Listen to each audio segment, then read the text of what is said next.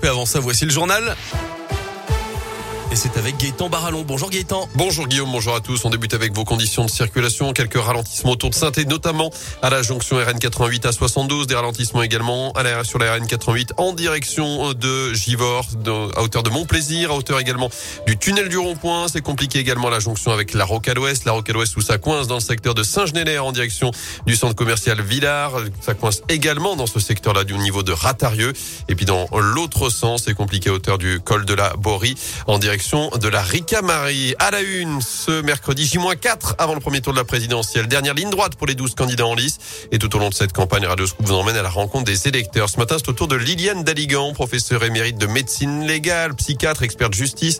Elle est depuis 1986 présidente de VIFIL SOS Femmes, association d'accueil et d'hébergement de femmes avec enfants victimes de violences basées dans la région. La lutte contre les violences conjugales était justement une grande cause du quinquennat d'Emmanuel Macron, Valentin Chenard. Oui, il y a eu beaucoup d'avancées sur ce sujet en particulier grâce au Grenelle contre les violences conjugales en 2019.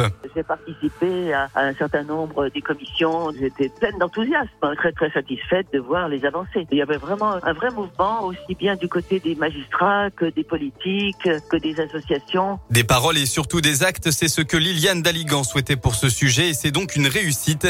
En revanche, pour le prochain quinquennat, sa priorité, c'est la santé. Pour réformer la santé en France, qui est très souffrante, qui est en grand danger et qui va euh, vraiment à sa perdition.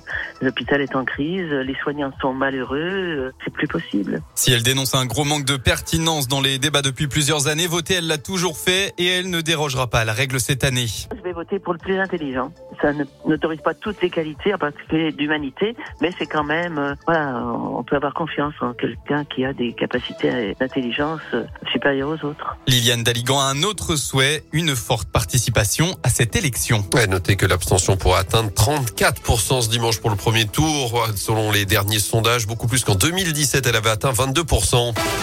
Dans l'actu également, c'est parti pour 4 mois de design à saint La 12e édition de la Biennale internationale s'ouvre aujourd'hui. Elle se poursuivra jusqu'au 31 juillet. 111 expositions, 250 rendez-vous au programme. Tout cela autour du thème de cette édition, les bifurcations dans plusieurs lieux autour de la cité du design, évidemment, mais plusieurs lieux également concernés dans Saint-Etienne Métropole. Une nouvelle agression au centre de détention de Rouen, la troisième en trois semaines, selon l'UFAP. Une seule syndicat assure qu'un surveillant a été frappé par un détenu avant-hier alors qu'il intervenait avec un collègue dans cette cellule. Il a été victime d'un coup au visage, notamment. En basket, un pas de plus vers la montée. Saint-Chamond s'est imposé hier soir 95-79 face à Saint-Vallier, conserve la tête du championnat de Pro B. Enfin, la SS n'est plus à vendre. On l'apprend à deux jours désormais du déplacement très important à Lorient. Roland Romeillet et Bernard Caïzo chercheraient maintenant un troisième actionnaire selon les infos de but Saint-Etienne et deux coprésidents et pourtant 1000 clubs en vente depuis un an. Mais faute de repreneurs, ils ont changé de stratégie. Bonne matinée avec